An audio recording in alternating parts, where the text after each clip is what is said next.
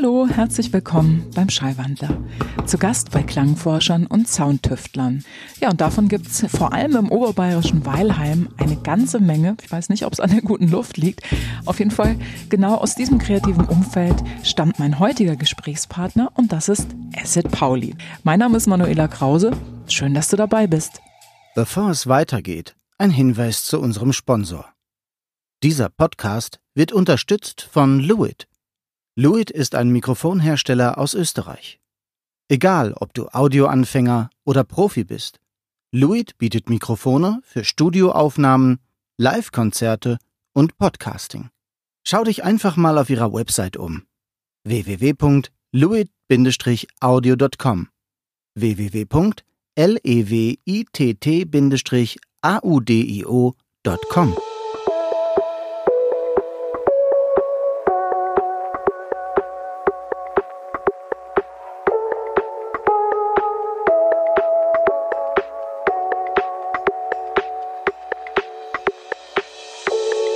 Acid Pauli ist nur eines von zahlreichen Projekten, in denen sich der seit vielen Jahren in Berlin ansässige Martin Gretschmann austobt. Seine ersten Erfahrungen als Musiker machte Gretschmann Ende der 80er Jahre als Bassist in einer Punkband. Dann gründete er eine eigene Hardcore-Band. Mitte der 90er Jahre hat er elektronische Sounds gefunden und begann unter dem Namen Console zu produzieren. 1400 wurde ein angesagter Clubhit, genau wie das gefeierte Ambient-Album Live at Centre Pompidou von 2001. Parallel zu Console stieg Martin Gretschmann Ende der 90er als Hauptprogrammierer bei der erfolgreichen Weilheimer Kultband The No Twist ein und war dort bis 2014 nicht nur für die elektronischen Sounds zuständig, sondern tourte auch regelmäßig mit den Acher-Brüdern durch die Weltgeschichte. Inzwischen ist Acid Pauli ein Synonym geworden für eine gewisse Ästhetik und Herangehensweise an die Kultur der elektronischen Musik. Es gibt nur wenige Künstler, die so vielseitig und entschlossen sind. Acid Pauli ist dafür bekannt, traditionelle House- und Techno-Sounds mit klangübergreifenden Elementen zu transzendieren. Er verfügt über einen großen musikalischen Horizont und hat keinerlei Scheu oder Berührungsängste, auch extrem genreferne Musik in seine Sets einzubauen. Und genau für diesen eklektischen Stil wird Pauli von seinen Fans geliebt. In den letzten 20 Jahren hat sich Acid Pauli national wie international mit seinen DJ-Sets und Produktionen einen Namen gemacht und wurde nicht selten mit Größen wie Ricardo Villalobos oder Mr. Scruff verglichen. Da Acid Pauli gerade aufgrund der Pandemie nicht wie üblich rund um den Globus jettet, sondern es in Berlin vergleichsweise gemütlich angehen lässt, hatte er Zeit, sich mit mir zu treffen. An einem warmen Sommertag hatte ich das Vergnügen und habe ihn in seinem Studio in Berlin besucht. Welche Beziehung hast du zu Leonard Cohen? Meine Beziehung zu Leonard Cohen ist, ich würde mal sagen, sehr innig. Ich bin seit meiner ja, frühen Jugend, fast Kindheit, äh, großer Fan. Kannte aber früher auch nur ein, zwei Lieder und ähm, Welcher Song war das, der Ja, so Susanne natürlich, mhm. das war auf so einer Compilation, mhm. die ich mal hatte. Aber irgendwie habe ich mich total in seine, seine Songs und seine Stimme verliebt und das auch immer noch und das wird sich auch nicht ändern. Mhm. Also ja, bedeutet mir wahnsinnig viel und es ist für mich auch immer in Zeiten, wo es mir nicht so gut geht, so, eine, so ein Anker. Ich hatte eigentlich dann auch irgendwann mal diese fixe Idee, dass ich ein Album von ihm produzieren will, weil äh, mir seine ganzen späten Alben so ab den 80er Jahren eigentlich gar nicht mehr gefallen haben von der Produktion und von den Sounds. Ich habe da mal so einen Versuch unternommen, auch zu einem Konzert zu gehen in Berlin, wo er gespielt hat und mhm. ihm einen Brief zukommen zu lassen. Ich glaube, der ist nie angekommen. Mhm. Schade. Das wäre ähm, toll gewesen. Also auch spannend, sich so vorzustellen, wie Leonard Cohen klingen würde, wenn du ihn produziert hättest. Ja, auf jeden Fall. Mhm. Ich glaube zwar, dass ich dann zu, vielleicht zu blockiert äh, gewesen wäre, wenn es tatsächlich äh, funktioniert hätte. Insofern macht es wahrscheinlich Sinn, dass es nicht passiert ist. Und äh, abgesehen davon war das ja auch schon so spät, dass dann eigentlich nur noch sein letztes Album kam, was sein mhm. Sohn produziert hat. Und das ist ja dann auch wieder anders und klingt wieder viel moderner oder viel, viel, ja, da steckt viel mehr drin, jetzt auch mhm. von der, an der Produktion. Ähm, insofern haben die sowieso alles richtig gemacht. Mhm. Und Ähm, gleichzeitig kam ich dann doch noch zu meiner Ko ähm, Kollaboration mit äh, Leonard Cohen, weil ich vor zwei Jahren, ziemlich genau vor zwei Jahren in Mutec in Montreal eingeladen war. Um, und mir dann in den Kopf gesetzt habe, okay, ich will dann ein Set spielen, was ausschließlich, und zwar wirklich zu 100% jede Hi-Hat, jede Kickdrum, alles nur Leonard Cohen ähm, Klänge sind, die von seinen Alben kommen. Das war dann auch mein Sommerprojekt damals. Echt, das ist krass, das habe ich gar nicht mitbekommen. Das ist ja cool. Also du hast dann wirklich Musik von ihm gesampelt und dein komplettes Set wirklich nur auf, ja. auf seiner Musik aufgebaut praktisch. Komplett, genau. So. Das sind so eigen, eigenständige Stücke eigentlich geworden, mhm. wo dann manchmal so ein Stimmfetzen von ihm vorkommt, aber auch viel instrumental. Dann aber auch schon auch ja so ein, zwei, drei Stücke, die dann einfach mehr oder weniger so ablaufen oder mhm. in Teilen zumindest also eigentlich nur ganz am Schluss gibt es einen Song, der wirklich dann einfach nur ohne andere kollagierte Klänge noch ähm, abspielt. Mhm. So als Abschluss. Und dann äh, tatsächlich, weil ich auch so viel Interviews gehört habe, dann alles, was ich finden konnte mit ihm, ähm, das ist dann irgendwann, weil ich hatte so ein bisschen Probleme, das dann zu einem Set äh, zusammenzuschweißen, weil es sollte ja schon so ein durchgängiges Set werden und nicht so einzelne Lieder, die man abspielt und dann Klatschpausen oder so. Mhm. Äh, und dann hat sich das so ergeben, dass ich viele Interviewpassagen ähm, verwendet hatte, eben auch gerade für die, für so, um so Übergänge zu bauen. Mhm. Und insofern ist es dann am Ende fast wie so ein Hörspiel geworden. Toll. Und das hast du in Montreal aufgeführt? Das habe ich da aufgeführt, genau. Das war so ein Live- äh, und die haben das dann auch Gott sei Dank aufgenommen in einer sehr guten Qualität. Mhm. Und ja, jetzt liegt es halt hier so rum. Ich kann es nicht veröffentlichen, weil. Ach so, wegen der ganzen Rechte. Credits darf man nicht. Okay, ich wollte gerade sagen, kann man das irgendwo anhören oder hast du Pläne, das vielleicht irgendwann nochmal aufzuführen? Weil es ist ja total spannend. Das würde ich wahnsinnig das, gerne ja. hören. Das würden wahrscheinlich viele wahnsinnig gerne hören. Ich hatte dann mal so, den, so einen Anflug von Aktionismus, dass ich äh, mir dachte, ja, das könnte man jetzt noch mal ein paar Mal aufführen in so speziellen Locations. Also es war schon so ein richtiges Live-Set mit einem Octatrack von Elektron, der war vor allem für die ganzen Beats äh, zuständig mhm. und äh, die anderen Samples von ihm oder harmonische Sachen kamen dann eher von einem Laptop, aber es war so richtig, also es hatte auch eine fixe Reihenfolge und mhm. es war im Prinzip war das so eine Performance halt so ein, mhm. wie so ein Konzert, man spielt dann so eine feste Setlist ab und hat so, ja, hatte halt eben so einen Ablauf und es war schon, ich hatte richtig viel zu tun, mhm. aber gleichzeitig ist es so ein Ding, das habe ich auch so lang gemacht, ähm, mit Bands zu spielen und dann so feste Setlisten, dass mich eigentlich nicht mehr reizt. Also mhm. es war dann gut für das eine Mal, aber eigentlich ähm, ist es so dann irgendwas zu reproduzieren. Mhm ich habe dann wieder ein neues Projekt oder neue Projekte und dann okay. ist das irgendwie so abgehakt mhm. und ähm, okay. bitte. Ich würde es wahnsinnig gern veröffentlichen. Es gab auch die Idee vom, vom Mutec Festival, ähm, das zu veröffentlichen.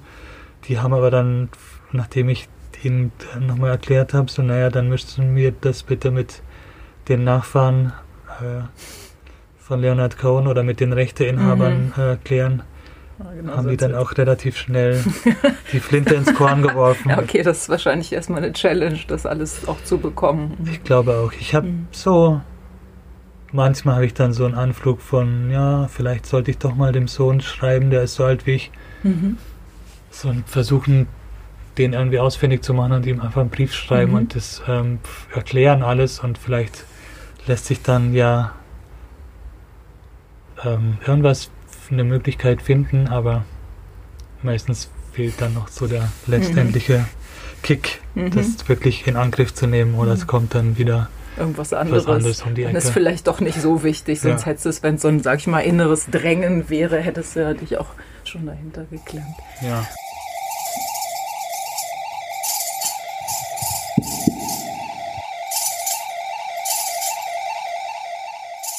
Ein Thema, was ich natürlich total spannend finde bei dir, weil wenn man so guckt, du hast ja echt unheimlich breiten musikalischen Horizont. Das ist auch was, was wahrscheinlich die meisten deiner Fans so an dir schätzen. Also jetzt, wenn man jetzt dich so als DJ vor allen Dingen so betrachtet.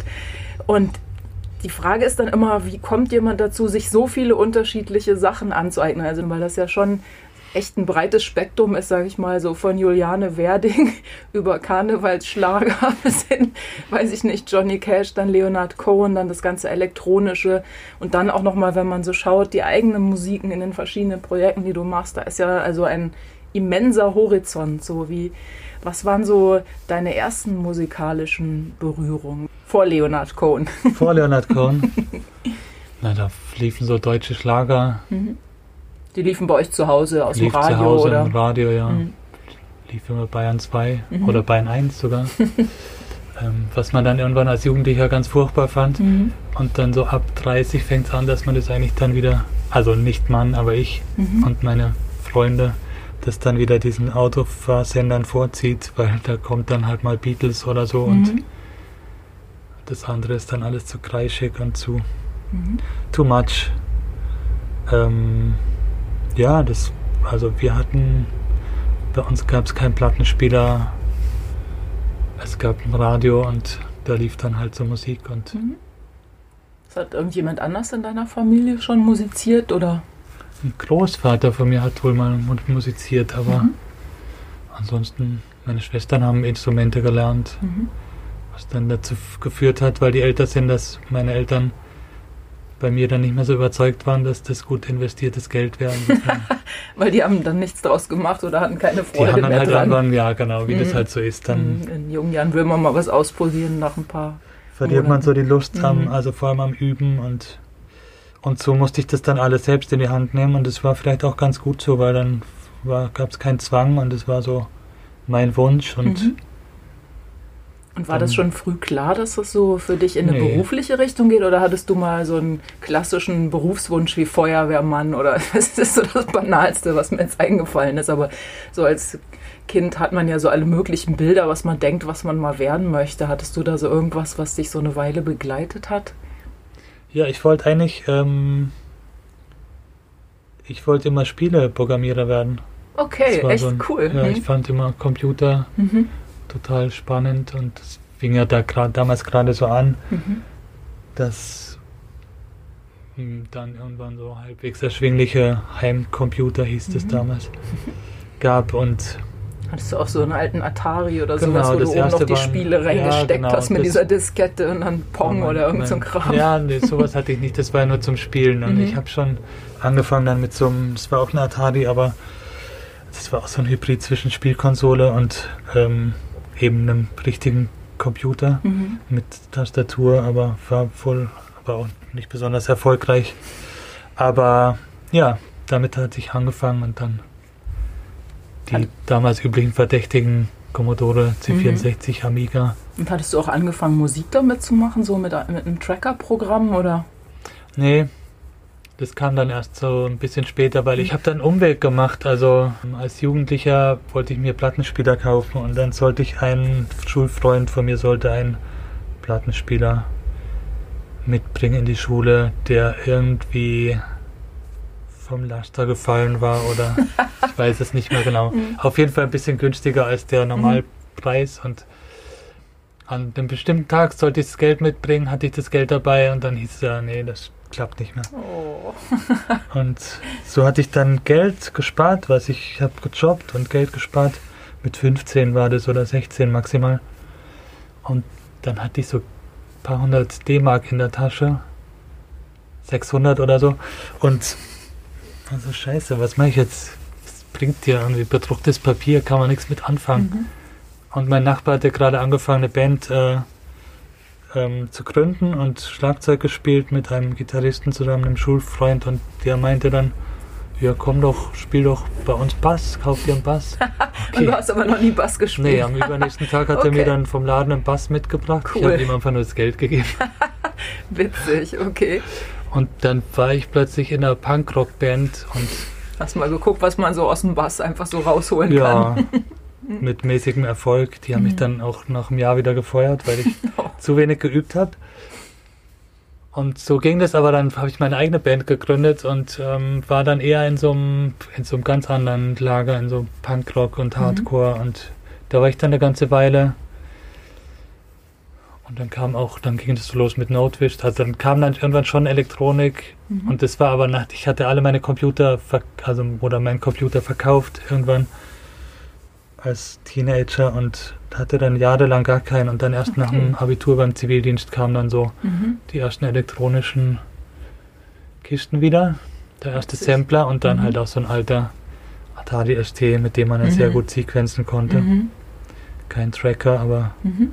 das übliche Cubase mhm. war das damals. Und, und magst du die Sounds noch immer? Also diese ganzen, so Atari hat ja so einen speziellen Sound oder auch so Commodore, diese komischen Sägezahn-Sounds sind ja so ein bisschen schrill. Es gab ja irgendwie vor ein paar Jahren auch nochmal so ein Revival, ja. wo viele damit Sounds gemacht haben. Ist das sowas, weckt das dann so nostalgische Erinnerungen bei dir oder kickt dich das immer noch?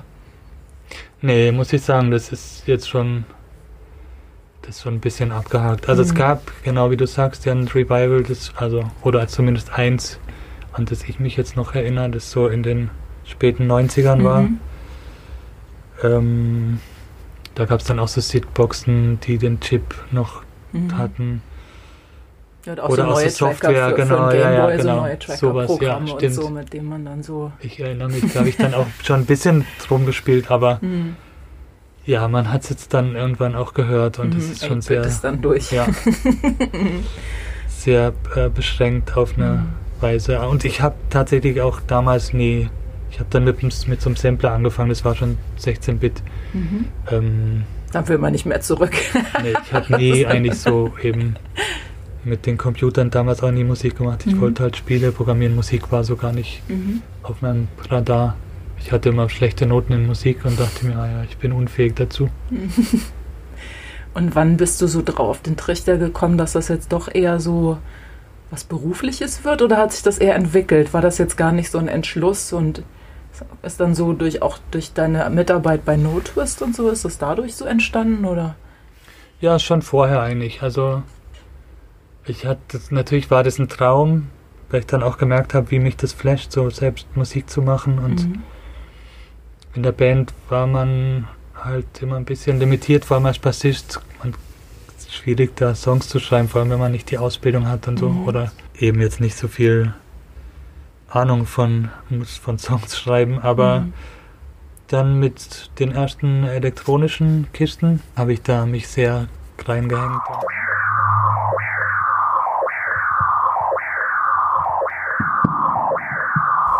Was waren so deine ersten Ansätze mit Sampling und so? Mhm. Oder ich habe irgendwo was habe ich gelesen, dass du auch mit, mit Rebirth dann irgendwann gearbeitet hast. Ja, das so, kam das dann kam viel aber später. wahrscheinlich später, ja. genau. Das nee, war ja auch eher so Mitte, Ende der 90er, als es rauskam. Genau. Das ist das Propellerheads-Ding, wo man so Acid-Geschichten und hinten immer verstöpseln genau. konnte. Das musstest du die Kabel so richtig... Ja, das, kam, das war dann Reason, wo man hinten die Kabel umstecken mhm. konnte. Ah, Rebirth war das davor, Rebirth war genau. einfach nur 303. Ja, genau. 909 Das Acid-Gerät. Mhm. Das war der Anfang von Acid Pauli tatsächlich, mhm. aber mhm. Ähm, das war noch vorher mit, äh, ich habe angefangen mit zum Ding, das hieß, äh, heißt Quark Wave Station AD. Das mhm. war so ein Rex Synthesizer, da musste ich mir noch ein Keyboard dazu kaufen.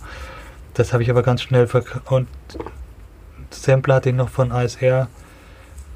Das habe ich dann aber alles verkauft und mir diesen hier neben mir ist der immer noch. Mhm. Also nicht der gleiche, weil der alte ging dann irgendwann kaputt, kurz weil K2000, mhm. was eigentlich auch ein Synthesizer war, aber oder ist, aber man konnte so eine Sampling-Option einbauen und dann war das im Prinzip das, was ich vorher hatte, aber noch in viel besser und also mein Wunsch war immer, die Samples genauso zu bearbeiten, wie ich es mit dieser Wave Station bearbeiten, also die Sounds mhm. bearbeiten konnte oder die Wellenform ähm, mit ganz viel was weiß ich, Modulation und mhm. so weiter. Und das ist tatsächlich möglich mit diesem Kurzwahl, weil der ähm, da kannst du halt jedes Sample dann mit der kompletten Synthese-Engine noch mhm. bearbeiten. Sehr ähm, sehr äh, powerful, mhm. wie man sagt. Und das machst du heute auch noch oder nee, der ist der eher so, der ist jetzt so ein Relikt von damals? Ja, der ist so ein Relikt, genau. Mhm. Ich mach, mach den dann manchmal an mhm. und höre mir ein paar Sounds an und freue mich. Oder ich habe schon auch nochmal vor, dann meine ganzen Disketten mit den Sounds von früher mal ja, mal anzumachen mhm. und vielleicht damit noch was zu machen, aber. Hast du praktisch so, weil du gerade sagst, deine Sounds von früher mit Disketten, also hast du ein Archiv richtig mit Sounds von, von deinem, also einfach aus deiner ganzen Schaffenszeit, Sachen, die du archiviert ja, ich hast, hab, oder? Ich, habe immer, ich war schon immer fleißig im, im Backuppen, also okay, auch cool, weil. Echt krass. Ja. Das müssen ja Unmengen von Daten sein, die Ja, das sind auch Unmengen von Daten. Und sind. Dann fing man irgendwann an, die ganzen na, ZIP-Disketten waren es dann irgendwann auf dem Computer wieder zu überspielen und ähm, ich habe die Samples auch irgendwo, kann ich theoretisch auch im, jetzt auf dem Rechner verwenden und die dann alle wieder auf CDs und später dann auf DVDs und immer an wie die ganzen, irgendwann habe ich es dann vor 15 Jahren, glaube ich, habe ich es dann aufgehört. Mhm. Ähm, das Ganze, also Backup ja, aber nicht mehr so, mhm. nicht mehr auf irgendwas brennen. Mhm. Das war dann irgendwann vorbei. Jetzt aber brauchst du noch extra Räume, wo man das ganze ja, Zeug verstaut, was man irgendwie aufbewahren mag. Ne? Mhm. Tatsächlich hat es mich aber schon regelmäßig oder immer wieder mal gerettet oder hat, ähm, hat mir viel Arbeit erspart, weil man dann doch wieder irgendwas ausgraben mhm. sollte oder irgendjemand von Notice dann was gebraucht hat, noch von alten Spuren oder so und ähm, da war dann auf mich immer viel Verlass. Also auch mhm. bei anderen Leuten, die dann plötzlich, also so für den ich mal einen Remix gemacht habe und der dann seinen Computer verloren hatte und dann konnte ich dem einfach die ganzen Spuren von seinem Originaltrack wiedergeben, weil ich die halt noch irgendwo, es mhm, war okay. halt noch irgendwo in einem Backup ja, von mir. Krass, das ist praktisch. Das kommt ein bisschen daher, dass ich es nicht ausstehen kann, Arbeit zweimal zu machen, die man eigentlich nur einmal machen muss. Mhm. Ähm, also irgendwas dann doppelt machen zu müssen, mhm. das ist natürlich früher auch immer wieder passiert. Dann hm, Klar, aber auch Stromausfall oder Rechner abgestürzt und dann hast du halt mal eine halbe Stunde oder Stunde umsonst mhm. gearbeitet. Ja, oder manchmal sind ja auch Sachen dann gar nicht reproduzierbar, wenn die Klar, im Augenblick entstanden sind. Ja. Oder du weißt vielleicht, also jetzt gerade, wenn du hast, jetzt hast du viel so Module-Geräte, dann weiß man vielleicht auch gar nicht, wie was eingestellt war so schnell und kann es nicht unbedingt wieder ja. so hinkriegen. Ne?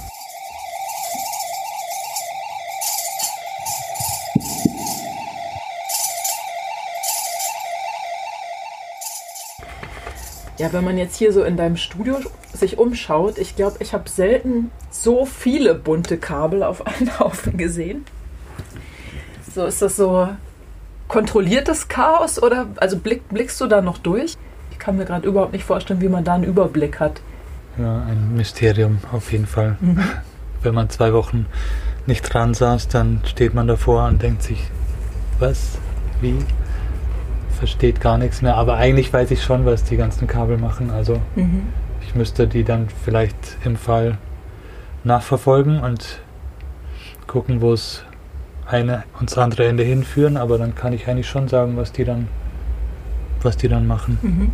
Ist so dann, wenn du jetzt, sage ich mal, neue Sachen machst, ist es dann eher so ein Improvisationsansatz oder, oder kannst du schon auch damit Sachen reproduzieren? Ich dachte immer, das Problem bei den modularen Geschichten ist, dass es sehr schwierig ist, dann auch Sounds wieder genauso hinzubekommen oder stimmt das so gar nicht? Oder zumindest dann live schwierig, das teilweise zu reproduzieren, weil irgendeine Temperatur anders ist und dann der Sound schon wieder ganz anders klingt und man es einfach nicht genau exakt so moduliert bekommt wie vorher. Ja, das ist auf jeden Fall richtig, würde ich sagen. Ähm, ich spiele auch nicht live mit Modulen. Also mhm. ich habe es einmal ausprobiert und ich kenne Freunde, die das äh, ganz oft machen und äh, finde es auch großartig, habe den größten Respekt davor. Vor allem, wenn es dann auch noch richtig gut ist. ähm, ich, für mich, ich, bei mir ist es schon ganz lang auch die Devise, das war beim Touren auch schon immer so, ich will möglichst wenig schleppen. Mhm. Weil wenn man äh, auf Tour jeden Abend ein- und auslädt, dann spürt man das. dann ist jedes Gramm ähm, spürt man natürlich jedes Gramm und mhm. da war für mich schon immer die Devise lieber, das alles so überschaubar wie möglich zu halten, weil das auch die Fehlerquellen minimiert und ähm, man kriegt das, also man, es ist ja, Speicherbarkeit gibt es in dem Sinn nicht, also. Außer halt aufnehmen dann, ne? Ja, mhm. genau.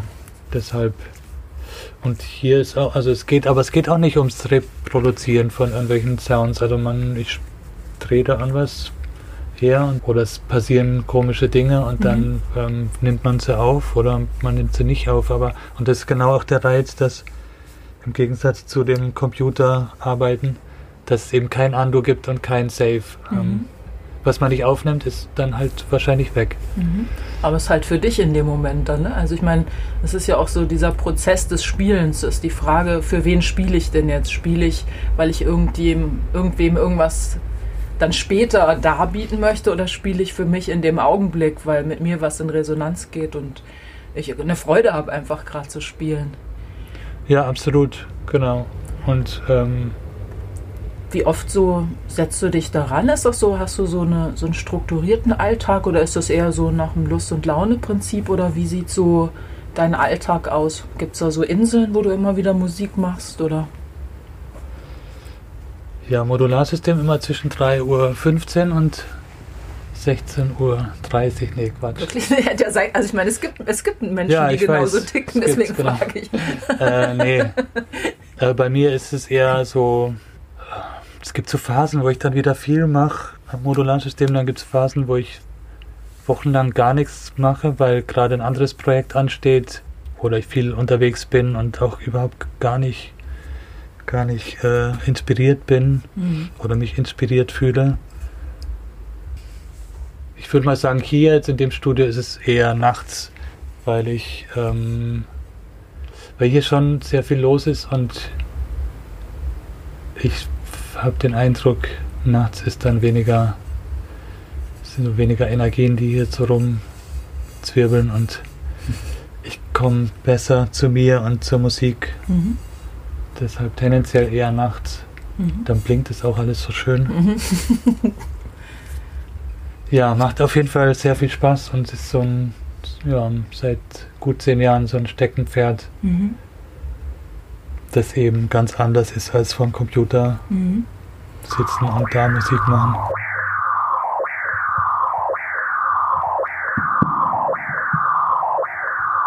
Du bist jetzt sehr lange auch in Berlin und wenn du eigentlich in so einer ja, ländlichen Umgebung auch groß geworden bist, so ist das so was, was für dich immer noch als Anker auch da ist, wenn du so Kraft tanken musst? Fährst du raus aus Berlin und gehst dann auf den Berg? Ja, Natur ist schon wichtig und raus aus der Stadt auf jeden Fall. Es ist auch äh, so ein Ziel von mir, nochmal, also wieder aufs Land eigentlich zu gehen, mhm. irgendwas, einen schönen Ort am Land zu finden, weil irgendjemand eine gute Idee hat.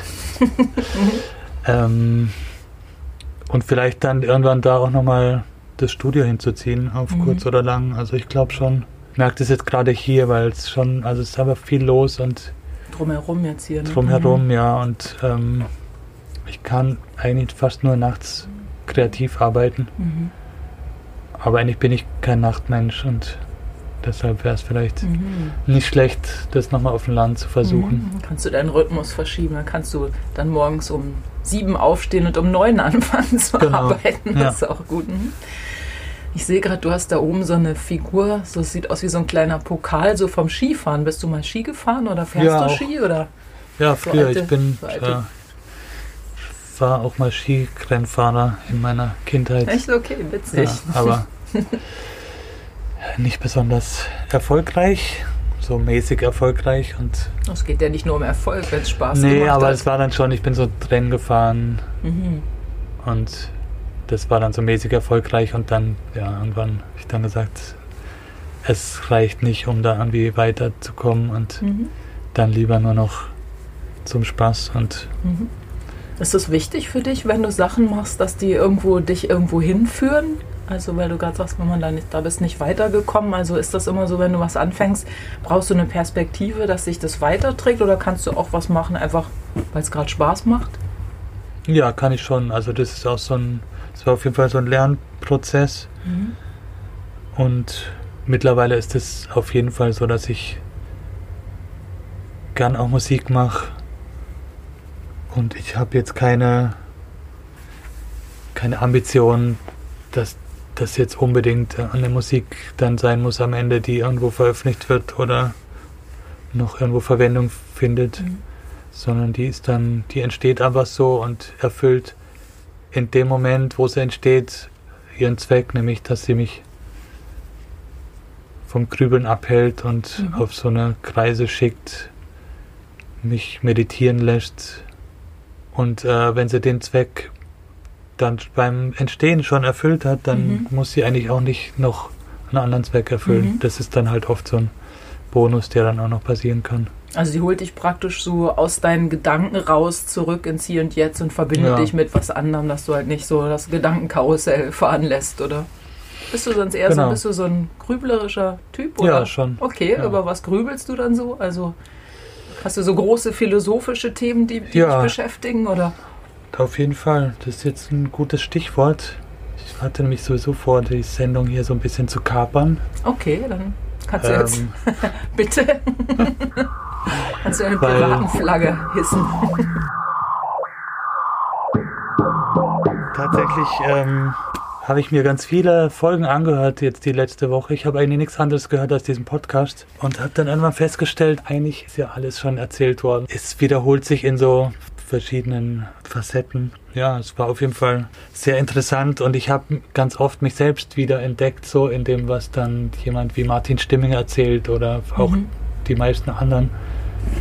Deshalb dachte ich mir dann, naja, muss man jetzt, muss ich das jetzt auch noch alles erzählen? Das kann man sicher die anderen, anderen lange Rede kurzer Sinn.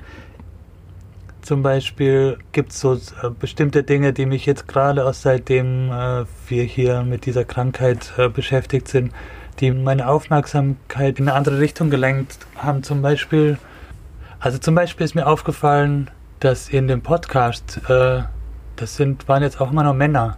Mhm. So, das war zum Beispiel ein Punkt, der mich die letzten Monate über sehr beschäftigt hat. Also warum gibt es nicht mehr Frauen in dem ganzen Business so? Und mhm. ähm, und wo ich dann auch irgendwann angefangen habe, ähm, mich selbst so ein bisschen in so eine Richtung zu lenken, dass ich äh, schaue, irgendwie explizit schaue, was, was gibt es irgendwie an Produzentin und äh, mhm.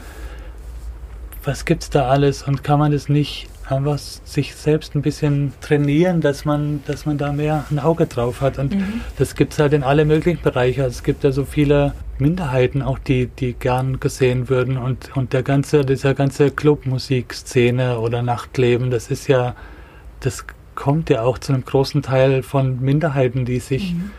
zusammengetan haben, weil sie dann in so einem Safe Space äh, zusammen feiern wollten und sich selbst ausdrücken wollten ohne diskriminiert zu werden. Und mittlerweile ist das aber auch alles so vereinnahmt, irgendwie alles, also wie man so schön sagt, heteronormativ und, mhm. ähm, und natürlich auch von, von ganz viel Geld vereinnahmt. Und ich finde es, ähm, ja, es ist total erschreckend. Also, wenn man sich anguckt, woher das kommt, und dann gab es zum Beispiel mein Freund ähm, und Kollege Jake the Rapper, der irgendwann mal, als das ist, ähm, Black Lives Matter so hoch hochkam, äh, mhm. äh, hat er irgendwann mal einen Post gemacht, wo er sein Plattenregal fotografiert hat und geschrieben hat, so würde mein, mein, meine Plattensammlung aussehen ohne, ohne die Musik von, von, ähm, von diesen Menschen, von Wahrscheinlich nichts mehr drin gestanden.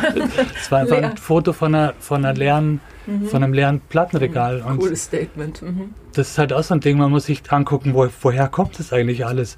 Und das kommt eben von solchen Menschen und die werden jetzt halt wieder verdrängt. Äh, und dann geht es irgendwie von, also das ist mal so ein Anfang und dann je mehr du guckst, desto mehr siehst du halt. Also in den in den, äh, in den Clubs und da ist jetzt Berlin noch wirklich so ein, das hat ja so ein, so ein fast schon Alleinstellungsmerkmal, weil in Berlin einfach auch viel, da ist viel passiert und da ist, mhm. da ist, ähm, da, da gibt es viel freies Feiern und so. Aber trotzdem ist, um zu deiner Frage, die du zum Beispiel ganz am Anfang so in den Raum gestellt hast, so was jetzt so die Frauen zum Beispiel angeht in dem Business, es gibt eigentlich ja keine Frauen in Führungspositionen. Es gibt keinen Club, der von Frauen ins Leben gerufen ist. Also es sind halt meistens Typen, die irgendwie den Laden machen dann hast du vielleicht Glück, du hast vielleicht eine Frau, die mit im Booking sitzt oder so, aber letztendlich sind es dann wieder Männer, die entscheiden und es ist ja nicht so, dass es keine weiblichen Produzentinnen gibt, also es gibt ja richtig viele tolle und dann fängt es aber auch an, wenn du zum Beispiel jetzt auch als DJ oder so kannst du ja auch gucken, welche Musik lege ich denn auf. Also du kannst natürlich darauf achten, so quotenmäßig, dass du mindestens die Hälfte auch dann Stücke spielst, die von Frauen sind. Das finde ich zum Beispiel manchmal schwierig. Also ich mache ja noch so eine Radiosendung, ich habe so eine Jazz-Sendung und da wurde mir das ganz oft vorgeworfen, so von Frauen, die sich halt eher so jetzt speziell für Frauen im Jazz engagieren, dass ich zu wenig Frauen spiele. Und ich habe aber gar nicht den Ansatz, dass ich gucke, von wem ist die Musik, sondern ich höre mir die Musik an und wenn sie mich berührt, spiele ich die. Und jetzt versuche ich schon mehr darauf zu achten und dann denke ich dann manchmal aber, okay, jetzt habe ich nicht genug Frauen, aber es gibt auch gerade einfach so tolle Musik. Ja, beim Auflegen finde ich schwierig, das dann so nach Geschlecht, also das spielt ja keine Rolle. Also auch. Es sollte eigentlich keine Rolle spielen, klar. Ähm, ich, mir geht es da ganz ähnlich. Also ich habe ich hab mich, ich hab mich dann äh, viel damit beschäftigt und habe auch mal, ich habe ein Set gemacht, das besteht nur aus Frauen. Und ähm, für mich ist das ist sowas dann halt auch mal, also das ist dann auch so ein willkommener Challenge, ähm, weil dann habe ich wieder mal ein Konzept für ein, für ein Set und ich versuche das jetzt schon beizubehalten und habe so einen Ordner, den ich dann auch immer offen habe beim Auflegen, wo ich, mhm. wo ich dann immer wieder gucke, kann, passt jetzt vielleicht von dem was. Mhm. Und ich glaube, es geht halt um vor allem um so ein Bewusstsein, dass man sich auch selbst schafft mhm. und ähm, ja, so, so ein Bewusstsein dafür.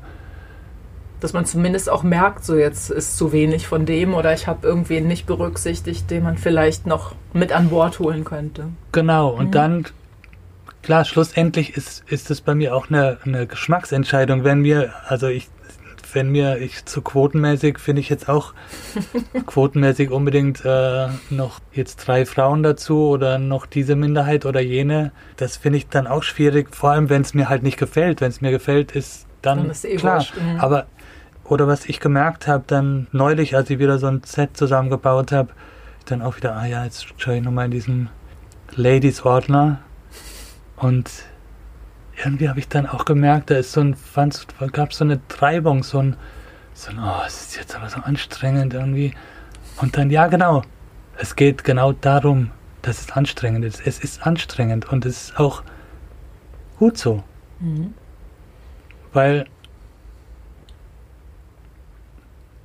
wir, also gerade jetzt jemand in, in, in meiner Position, wir sind privilegiert. Und jemand, die eine Person, die nicht privilegiert ist, die hat es auch immer anstrengend. Mhm. Und insofern kann es auch mal für mich anstrengend sein. Es ist halt so, dass man, ich glaube, dass es generell so eine Eigenschaft ist, dass man vom Menschen, dass man in dem Moment, wo ein Gefühl unangenehm wird und was, was anstrengend ist, ist ja eher unangenehm, so dass man da halt in Widerstand geht oder versucht, das zu vermeiden. Irgendwie soll ja immer alles so, man soll ja glücklich sein und es soll schön sein und leicht. Aber ich meine, andererseits, wenn man auf den Berg geht zum Beispiel, gibt es auch einfach Strecken, die sind total zart und da schwitzt du und pff, und vielleicht hast du auch keine Kraft mehr und keinen Bock und denkst, scheiße, warum bin ich überhaupt losgegangen? Ich habe eigentlich gar keinen Bock mehr, aber willst bist halt auf dem Weg und wenn du die schöne Aussicht oben genießen willst, musst du dich halt die letzten Meter auch noch nach oben kämpfen. Ja. Und danach ist man dann aber auch belohnt. Also vielleicht geht es darum, auch ja, so ein bisschen diese, diesen Widerstand zu erkennen, wenn irgendwas unangenehm wird und, und, und nicht davor wegzulaufen. Ne? Genau. Ich meine, gerade ist so viel unangenehm. Passiert halt ganz schnell, dass da so ein Widerstand kommt, weil das natürlich, also weil man ja auch gern in seiner kleinen Blase ist, wo man sich wohlfühlt, wo alles gut ja. ist. Aber ich habe eben gemerkt, es ist total wichtig, da auch mal drüber hinauszuschauen und, und sich reinzufühlen, wie das halt vielleicht ist für jemand anderen, der nicht so privilegiert ist. Mhm. Und es geht jetzt auch von, also das fängt hier an und geht dann aber auch weiter. Und ich finde schon, dass es gerade in Berlin gibt es Clubs, die die da auf jeden Fall ein Auge drauf haben, wo es, äh, wo viel mehr ähm, auf Diversität geachtet wird. Mhm, das stimmt. Und auf Inklusion. Ähm, also da gibt es ein paar wahnsinnig gute Beispiele. Also es geht von, von wirklich von, von, von Orten, wo dann alle das gleiche Gehalt bekommen, sogar der DJ nicht mehr bekommt als die Putzkraft, mhm. ähm, was total natürlich auch wieder total ähm, schön ist geht aber halt auch regelmäßig schief, wo das Personal eben nicht gut bezahlt wird und ähm, die DJs auch nicht und dann mhm. aber alles so, ja, wir sind ja eine Family und mhm. die Betreiber aber dann vielleicht doch sich das ein oder andere Häuschen irgendwo kaufen oder was weiß ich, das Geld im Internetpoker verzocken. Mhm. Ähm, und krass. da fängt es halt dann wieder an, also wahnsinnig schwierig zu werden. Also es geht halt auch darum, dass, dass alle da eine gute Zeit haben sollen und, und dass jeder wichtig ist, also auch der Runner und auch die, die den Laden nachher wieder sauber machen und ähm, irgendwie ist es so ein bisschen in, an vielen Orten verloren gegangen oder es war halt auch nie da und also mhm. wie gesagt in Berlin gibt es ein paar richtig gute Beispiele und es ist sowieso per se ein Ort, wo einfach, wo der, was das alles anbetrifft, schon relativ gut aufgestellt ist und wo viel, viel passiert in solche Richtungen. Mhm. Aber ich habe natürlich noch mehr auch ganz, ja, und ich habe viel, viele, viele andere Orte gesehen, wo das halt eben gar nicht der Fall ist, wo mhm. wirklich tiefste Diskriminier Diskriminierung herrscht mhm. und ähm, ich glaube, der Punkt ist so, dass halt dadurch, also eigentlich als das, ich finde, als so, als das so losging in Berlin, ich bin so seit Anfang der 90er hier, war das auch nochmal so ein anderer Spirit.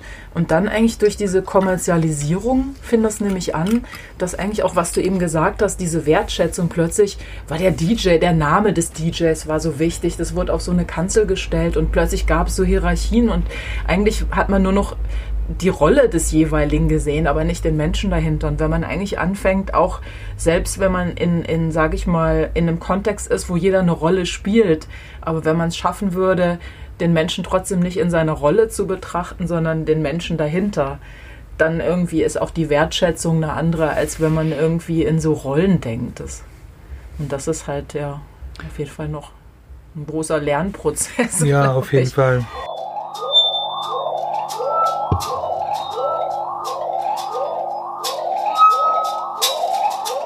Wie ist es denn überhaupt für dich gerade? Ich meine, es ist ja jetzt im Moment durch Corona, es gibt eigentlich kaum Auftritte oder, oder gibt es für dich irgendwelche Möglichkeiten? Spielst du gerade irgendwo oder gibst du irgendwelche Online-Konzerte oder sowas? Oder? Nee, online eigentlich nicht. Das reizt mich jetzt auch nicht so. Weil es geht beim Auflegen ganz klar um eine Interaktion auch mit mit den Leuten, die da sind. Mhm. Und die geben auch äh, auf jeden Fall die Richtung an und ohne das ist es halt dann, ja, kann man ein Set aufnehmen und veröffentlichen, aber jetzt, also Stream, mhm. sehe ich nicht so. Ähm, ich habe ein paar Mal gespielt jetzt seit März, aber es mhm. lässt sich an einer Hand abzählen eigentlich. Mhm. Und also ist es für dich schlimm? Also fehlt dir das gerade oder kannst du dieser ganzen Situation auch für dich was Positives abgewinnen? Ja, ich habe ich kann dem auf jeden Fall was Positives abgewinnen.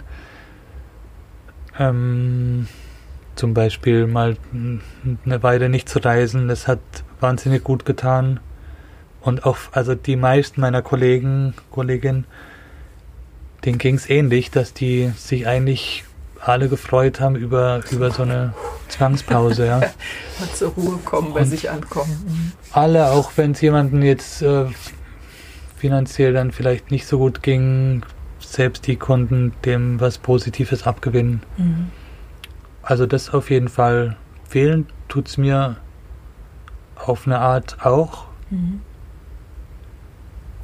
Bestimmt. Ähm, aber ja, ich finde es ich finde aber wahnsinnig interessant, was da auch gerade mit mir passiert und bei vielen anderen auch. Also eben, dass man sich anfängt, Gedanken zu, mach zu machen über die Sinnhaftigkeit dessen, was wir jetzt die ganzen letzten Jahre immer gemacht haben und mhm. ähm, vielleicht dann auch sein Handeln ein bisschen justiert. Mhm.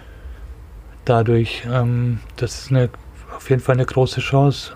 Also man sieht ja auch, ja, jetzt sieht man äh, die vielerseits auch verpönten illegalen Partys wieder auftauchen, mhm. mehr und mehr. Ich finde es halt interessant, ja. ich finde es interessant, gleichzeitig, also auch eine, eine Chance, irgendwie wieder eben aufs so ein Feiern zurückzukommen, wo es eben keine Rolle spielt, wie groß der Name des DJs ist und mhm. wie viel Geld da im Spiel ist, sondern wo es wirklich um den, um den Kern geht, um das zusammen feiern. Mhm. Ja, das scheint ja so ein Grundbedürfnis auch zu sein. Absolut, also wenn man ja. schaut, in allen Kulturen und zu allen Zeiten gab es immer diesen Drang, irgendwie, dass Menschen sich versammeln und, und gemeinsam zur Musik feiern. Also irgendwie dieses gemeinsam auch so ein in so einem größeren Resonanzraum sich zu begeben. Ne? Das scheint ja irgendwie so eigentlich ein Grundbedürfnis auch vom Menschen zu sein. Absolut, deshalb wird es auch nicht, das wird auch nicht aufhören. Also ob egal ob illegal oder nicht, das wird irgendwie weitergehen. Aber ja, auch da, also es bleibt interessant, wie das alles weitergeht, weil was wie das jetzt gerade aussieht, also es gibt natürlich schon hier und da ein paar Events so. Ich habe jetzt auch schon ein paar gespielt. Aber da ist jetzt natürlich auch so, dass oft spielen dann die großen Namen, natürlich auch mhm. für kleineres Geld. Mhm. Ähm, spielen die paar Events, die es jetzt gibt und alles, was so in der Mitte ist, fällt halt wieder mal unten durch. Und mhm. ähm, man sieht auch da, wie die Schere weiter auseinandergeht und mhm. Oh, das kommt drauf an, welche Connections man hat, oder? Das, hat, das spielt ja eh auch immer so ein bisschen mit, wer die richtigen Leute kennt, hat dann vielleicht auch noch mal hier und da Vorteile gegenüber anderen. Klar, das, mhm. das bestimmt auch, aber. Und arbeitest du an irgendwelchen neuen Projekten gerade? Kannst du die Zeit nutzen, um so neue Musik zu machen, oder? Ja, ich dachte, ich kann jetzt habe jetzt endlich mal die Zeit, die ich mir immer gewünscht habe und kann ganz, ganz viel neue Musik machen. Es ist nicht das Gegenteil passiert, aber es ist bei weitem nicht so eingetroffen, mhm. wie ich mir das eigentlich gedacht hatte. Also ich mache nicht mehr, auf keinen Fall mehr, wahrscheinlich auch nicht weniger Musik als in jeden den Jahren zuvor, wo ich viel unterwegs war. Mhm. Liegt vielleicht auch ja, liegt bestimmt auch an der Situation, dass da einfach gerade bei mir im Kopf viel passiert und ich mir viel Gedanken über andere Dinge mache. Mhm. Ähm, liegt auch daran, dass jetzt gerade was Clubmusik anbetrifft, ich gar nicht den Sinn sehe, Clubmusik zu machen hier, mhm. weil wer soll die spielen? Mhm. Auf welcher Party soll denn die laufen? Mhm. Ähm, und es mich ja auch gar nicht reizt, weil der, mich reizt halt das zu machen, wenn ich dann weiß, ich fahre nächstes Wochenende wieder weg oder in mhm. zwei oder in drei Wochen und kann es dann ausprobieren und, äh, und spielen. Aber solange das nicht gegeben ist, macht es irgendwie nicht so viel Sinn. Mhm. Wir haben ein Hörspiel gemacht in der, in der frühen, also in der Lockdown-Zeit. Das war auch ein großes Projekt, das mich viel beschäftigt hat und ähm, ja, ansonsten hier und da mal ein bisschen was, äh, auch so ein paar, ja, ein paar Kollaborationen. Dafür hatte ich auch immer zu wenig Energie. Mhm. Das Hörspiel, kann man das irgendwo anhören? Oder ja, das, das, ist, das war so ein Schwarmhörspiel. Da gibt es eine Seite, ähm, die heißt zusammenwalden.de, also mhm. zusammen-walden.de mhm. und äh, es wurde ein Buch von Henry David Thoreau mhm. von den Usern gelesen. Jeder eine Seite. Und ja, wir haben ganz viel Musik dazu gemacht mit meinen Kollegen von Drift Machine. Und dann wurde das alles zusammen arrangiert, Musik mhm. mit den Stimmen und äh, kann man auf der Seite für umsonst runterladen. Mhm. 16 Stunden, 22 Minuten. okay, aber viele Leute haben ja gerade Zeit, super. Ja, genau. Muss man, man, sich auch nicht alles ja. auf einmal anhören, kann man ja in Etappen. Bevor es weitergeht, ein Hinweis zu unserem Sponsor. Dieser Podcast wird unterstützt von Luit. Luit ist ein Mikrofonhersteller aus Österreich. Egal, ob du Audioanfänger oder Profi bist, Luit bietet Mikrofone für Studioaufnahmen, Live-Konzerte und Podcasting. Schau dich einfach mal auf ihrer Website um. www.luit-audio.com www L-E-W-I-T-T-audio.com.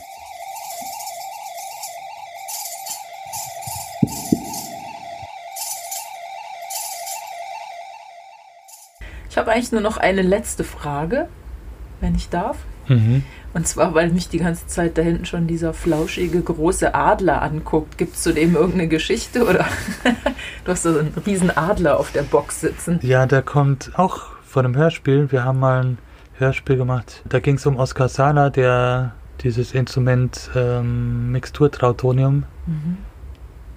nicht wirklich erfunden, aber schon maßgeblich an der Entwicklung beteiligt war und es dann Zeit seines Lebens im Prinzip als einzigster wirklich spielen konnte und auch immer weiterentwickelt hat.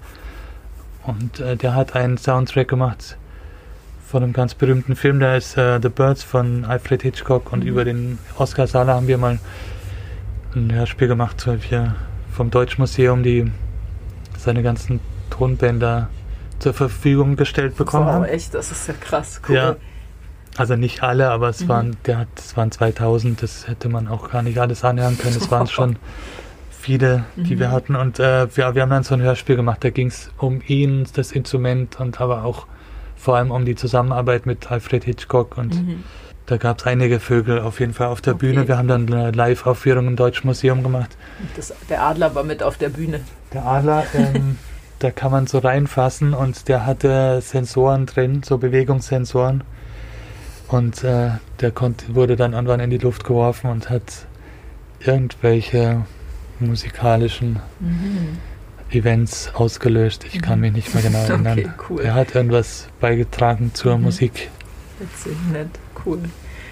Ich finde es so krass, dass eigentlich dieses Trautonium, dass es dann nie jemanden gab, der das gelernt hat. Oder gab es nicht noch mal jemand, der irgendwie versucht hat, aber so richtig? Also wahrscheinlich, weil es auch so komplex war. Das Ja. hat nie jemand wirklich alles mehr lernen können. Schon komplex und vor allem die, also seine eigenen Trautonien, die, die waren auch, also der musste da, glaube ich, fast jeden Tag nochmal irgendwo was löten oder Das ist auch Ähm, krass. Erstmal die den haben viel- Lötkolben raus, bevor du Musik machen kannst. die haben viel Liebe äh, gebraucht Mhm. und dann klar gab es so nach, es gibt ein paar Nachbauten, die mehr oder weniger nah dran sind und es gibt auf jeden Fall eins, da gibt es schon, es gibt ähm, einen, der heißt Markus Pichler oder so. Mhm. Der äh, hat eins und spielt drauf auch ziemlich gut. Es gibt schon ein paar, die das spielen, aber Mhm. Okay. Pichler muss ich mal. Ich kenne nur einen Bassisten, Tiroler Bassisten und seinen Bruder, die machen Musik, aber die spielen nicht Trautonium. Das muss was bin mir nicht sein. ganz sicher mit dem Namen, aber, Aber muss ich mal googeln. Okay. aber das ist jetzt auch nicht so. Also das von, von Sana war schon mal komplexer. Mhm. Ähm, ja, Okay. Gibt es noch irgendwas, was du sagen möchtest? nee, Okay. ich glaube, das war's. ja, super. danke ich für das Gespräch. Dank dir.